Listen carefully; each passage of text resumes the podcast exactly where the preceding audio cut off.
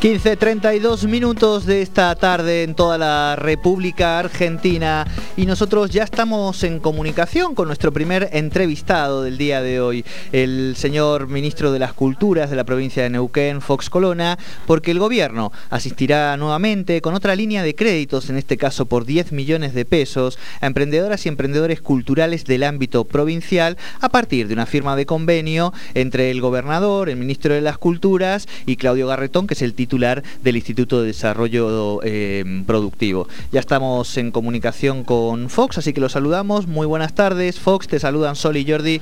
Bienvenido a Tercer Puente. Hola Sol y Jordi, buenas tardes para ustedes y para toda la audiencia de la radio. ¿Cómo están? Bien, bien, bien. Bueno, ahí comentaba un poco Jordi de qué se trataba esto. Este es el tercer tramo, corregime si me equivoco, el tercer tramo de esta línea de créditos y eh, contanos un poquito de qué se trata porque imagino que es una notición para aquellos que están en el ámbito de la cultura en nuestra provincia. Sí, así es, es tal cual como vos lo decís.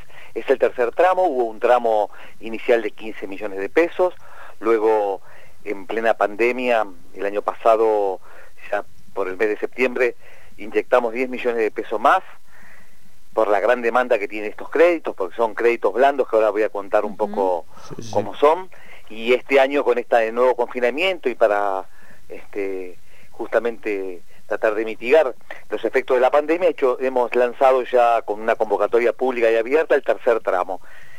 Los, las características son igual a los tramos anteriores, son créditos de hasta 300 mil pesos, que tienen un mes de gracia, un, año de gracia, perdón, es decir, quien lo saque en junio de, este año, del 2021, va a empezar a devolverlos en junio del 2022 y luego los puede devolver en hasta en 60 cuotas, o sea que son créditos muy, muy este, blandos, son los más blandos del mercado y por eso han, tenido tanta demanda. Eh, con estos créditos hemos llegado a 17 localidades de la provincia, hemos dado ya casi 100 créditos, que son hasta 300 mil pesos, y para todos los lenguajes artísticos, para producciones eh, sonoras, música, para artes literarias, para edición, para también este eh, ilustración, artes gráficas. Eh, sí, sí, sí, también de, para artesanos, artesanas que han comprado herramientas de trabajo, eh, realmente es un crédito muy importante para todos los emprendedores y emprendedores de la provincia y, lanzamos entonces el tercer tramo y además el segundo tramo de sostener proyectos que es para cubrir gastos fijos de diferentes espacios culturales como este, luz, gas, telefonía, seguros, eh, y, y, eso es son subsidios no, no reembolsables, no reintegrables, así que también es una línea muy importante que ayuda a, mitigar los efectos de, esta pandemia. Esa esa parte, ¿no? ¿No es cierto, Fox? Esa parte, esa, esa parte que, que, esa parte de la primera que estábamos mencionando, de, de, la industria cultural, esta es un, es otra línea de crédito que estaría en su segundo tramo y que tiene que ver para sostener gastos fijos únicamente de espacios culturales. Sí, eh, de lo primero que hablábamos, que es junto al IADEP, que lanzamos junto al IDEP son créditos, créditos blandos para industrias culturales, para artistas, emprendedores y emprendedoras.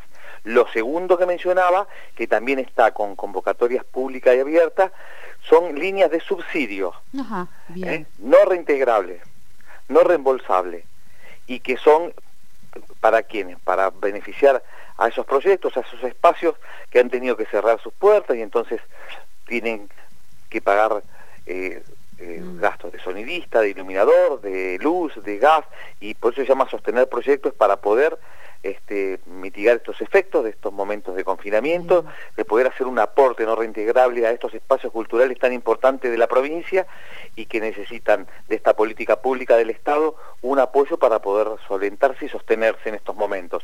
Esa es una línea, vuelvo a repetir, que ese no es un crédito, sino que es un subsidio no reintegrable. Mm y tanto como los créditos, como este programa que le estaba contando, como el que sacamos de capacitaciones para capacitadores y capacitadoras en todos los lenguajes artísticos, que vamos a hacer vía aula virtual y vía Zoom, diferentes capacitaciones y conversatorios, y son todas convocatorias públicas y abiertas, y lo que quiero destacar es que se puede hacer desde las casas, es decir, no hace falta acercar ningún papel al Ministerio de las Culturas, usted entra en... Eso te íbamos a preguntar, Fox, los pasos para inscribirse, quiénes pueden acceder y demás.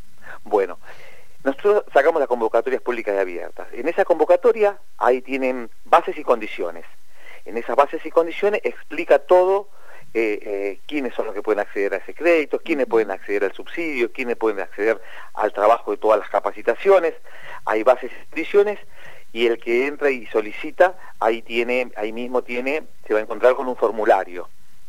Ese formulario se llena online y se puede hacer tanto un crédito como una capacitación, una contratación por una capacitación o un subsidio, todo eh, en forma online. Y si hay alguno, alguna que se traba, porque muchas veces, lamentablemente, o, por las conexiones, o porque a veces es difícil eh, llenar formulario online, tiene alguna dificultad, también tiene en, la convocatoria pública un, abajo un mail y un teléfono, y eso es para que nos pueda contactar y que a cualquier compañero o cualquier compañera del ministerio pueda este, justamente acompañarlos en, el proceso, en el procedimiento, si es que le hace falta, este, ahí vamos a estar también. Claro, clarísimo.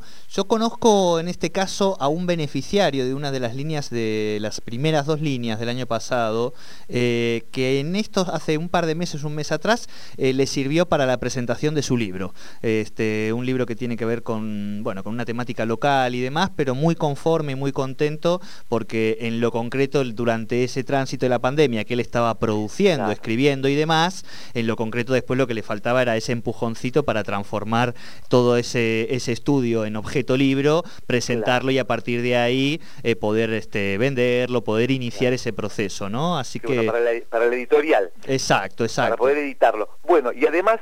Em, eh, posiblemente puede ser de zona sur de San Martín de los Andes o de Villa Langostura, este, seguramente esos créditos, porque hubo varios créditos para esta zona en este sentido bueno, a aquellos y aquellas que han podido llevar adelante estas producciones, como producciones musicales, como libros, como artesanías.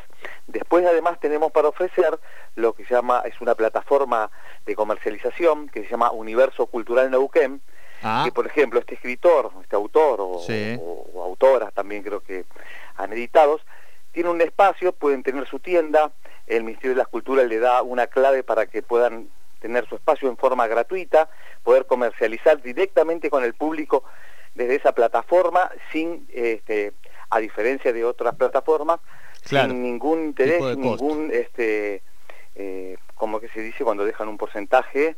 Em, sí, sí, ningún costo adicional, digamos. Ningún costo adicional, es totalmente gratuito. Y la comercialización es directamente con quien arma su tienda, el artista, el artesano, el emprendedor, la emprendedora, eh, la sala, el centro cultural con el público. Es gratuito, tiene ese espacio.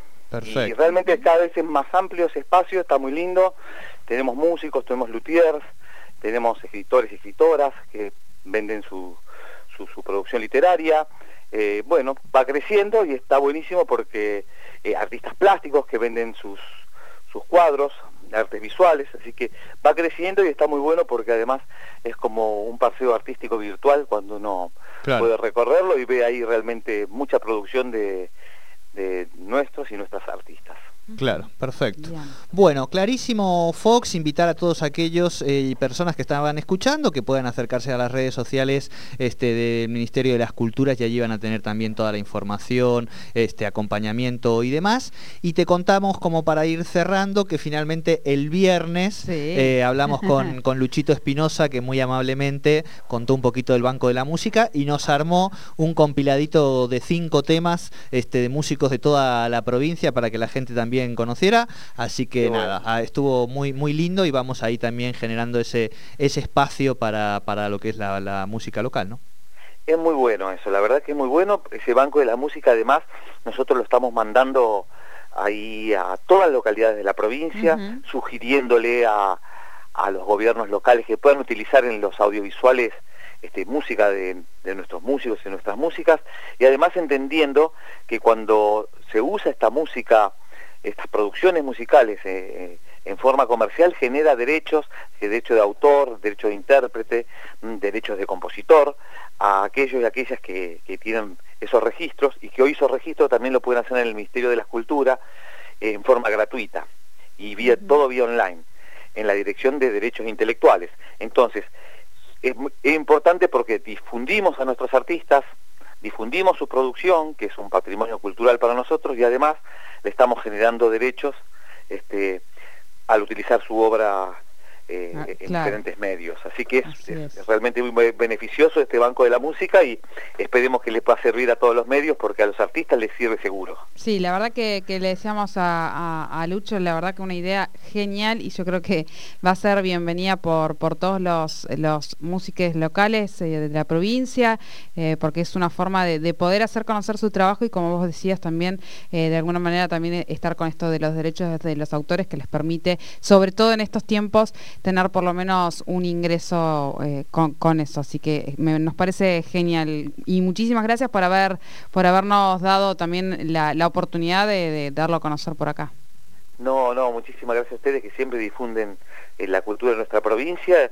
Y el último comentario, si me permitís. Sí, sí. No sé si ustedes han visto, seguramente, porque ustedes este, palo, como decimos, este, por ahí institucionales hermosos, en donde tenemos locaciones provinciales hermosísimas y, con músicas de otro país teniendo en la provincia una música que representa nuestras locaciones increíble, que por lo menos puedan escuchar y dar la oportunidad. Sería buenísimo que todos esos audiovisuales para todas las plataformas puedan utilizar eh, las producciones de nuestros músicos y nuestras músicas, porque realmente en ese banco de la música van a encontrar muchísima producción con una estética muy diversa, de una gran calidad, bueno, esperemos que, que lo puedan utilizar.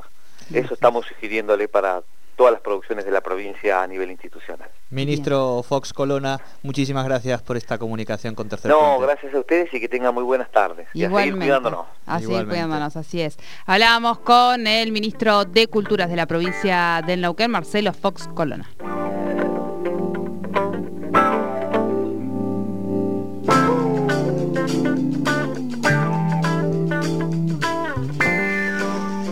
Desde las 15 y hasta las 18 horas. Tercer puente. Aquí, en la 98.5 Radio 10 Neuquén.